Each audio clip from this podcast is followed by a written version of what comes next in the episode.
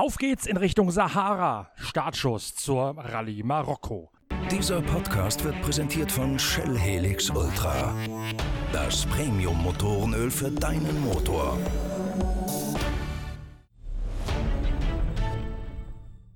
Der erste Tag der Rallye Marokko ist Geschichte und er hat begonnen mit einem Prolog für die Motorräder und die Quads, während es bei den Autos heute noch ruhig geblieben ist und es nur den Zeremonienstart und einige Test- und Einstellfahrten im Vorwege gegeben hat. Bei den Motorrädern ging es schon zum ersten Mal um Zeiten und vor allen Dingen um die Startposition für die morgige erste richtig lange Etappe von Fes in Richtung der Sahara. Matthias Walkner auf der KTM hat mit zwei Sekunden Sekunden Vorsprung vor Kevin Benavides die heutige sieben Kilometer kurze Prolog-Etappe für sich entscheiden können. Sein KTM-Teamkollege Toby Price hat den Tag eröffnet. Price hinter Sam Sunderland, dem bereits als Weltmeister feststehenden Engländer aus dem KTM-Lager, auf dem vierten Tagesrang. Auf Platz 5 in Adrian van Beveren, der bestplatzierte Yamaha-Pilot, noch vor Juan Barreda, dem Spanier auf seiner Honda. Matthias Walkner zeigt sich am Abend im Biwak Tag natürlich höchst zufrieden mit dem Tagwerk, hat er doch eine ganze Menge tüfteln müssen seit seinem Comeback bei der Atacama Rallye. Ihr habt es in unseren Podcasts von der Atacama Rallye gehört. Da war der Österreicher aus dem Salzburger Land noch überhaupt nicht zufrieden mit der Fahrwerksabstimmung seiner KTM. Und Heinz Kinigartner hat ja im letzten Pitcast vor der Marokko Rallye erklärt, was alles neu ist an der Schwinge der KTM. Mit viel Tüftelarbeit hat Matthias Walkner das Bike jetzt an seinen Fahrstil angepasst angepasst und dementsprechend macht Walkner sich auch große Hoffnungen für die nächsten Tage.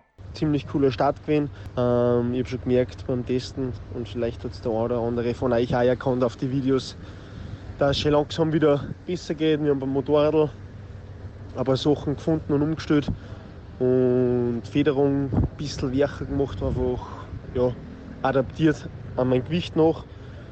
Und habe auch heute ein paar, paar kleine Tricks gehabt, mit denen mit die ich gespielt habe, was auf, der, auf dem kurzen Prolog sicher geholfen hat. Und von dem her bin ich jetzt echt happy, dass es sich nicht nur gut angefühlt hat, sondern auch von der Zeit, es widerspiegelt. Ähm, ich glaube, dass ich einen Prolog gewonnen habe. Also ich schätze, dass ich von hinten jetzt keiner mehr reinfährt.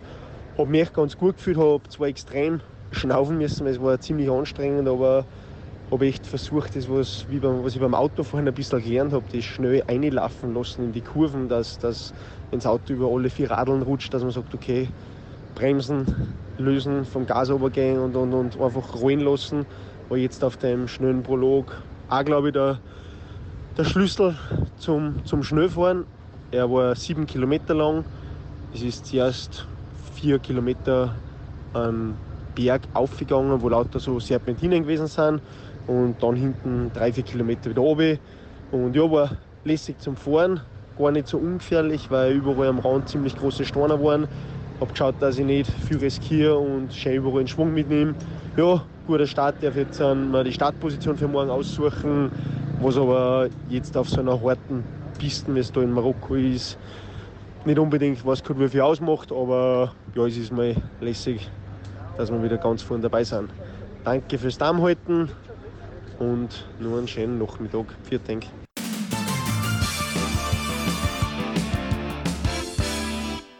Bei den Autos stehen insgesamt etwa 1600 Kilometer gegen die Uhr an, von der Gesamtdistanz von 2435 Kilometern. Nasser Al-Attiyah und Mathieu Boimel haben die Rallye nicht nur im Vorjahr gewonnen, sie kommen auch in ihrem Toyota Hilux als WM-Spitzenreiter an den Fuß des Atlasgebirges. Sie haben neun Punkte Vorsprung auf Stefan und Andrea Peter Ronsell, das rasende Ehepaar im X-Raid Buggy. Stefan und Andrea Peter Ronsell haben die Desert Challenge in Abu Dhabi gewonnen und damit ihre Chancen auf den Marathon-Weltmeistertitel so richtig aufgemacht. Sie werden auch gemeinsam die Rallye Dakar bestreiten in einem von zwei Buggies aus dem X-Raid-Team. Der zweite Buggy, so ist im Vorfeld der Rallye Marokko verkündet worden, wird von Carlos Sainz pilotiert. Das Ehepaar Peter Ronsell also nutzt die Marokko-Rallye, um sich weiter einzuschießen auf die Rallye Dakar in Saudi-Arabien und gleichzeitig doch noch nach dem Weltmeistertitel zu greifen. Fünfmal hat X-Raid die Rallye hier gewonnen. Die großen Favoriten kommen allerdings aus dem Lager von Toyota, nämlich Nasser Al-Attiyah und sein Beifahrer Mathieu Boimel. Al-Attiyah hat zwischenzeitlich noch eine kleine Nachhilfestunde absolviert, oder genauer gesagt gegeben, nämlich für Fernando Alonso. Alonso testete gemeinsam mit Mark Koma am 29. September bei Erfurt, etwa 400 Kilometer südlich von Fes. Etwa 1400 Kilometer haben die beiden abgespult, um den Wüstensand gemeinsam kennenzulernen. Denn Alonso arbeitet ja auf sein Debüt bei der Rallye Dakar hin und direkt nach seinem Einstand in Lichtenberg in der südafrikanischen Offroad-Meisterschaft,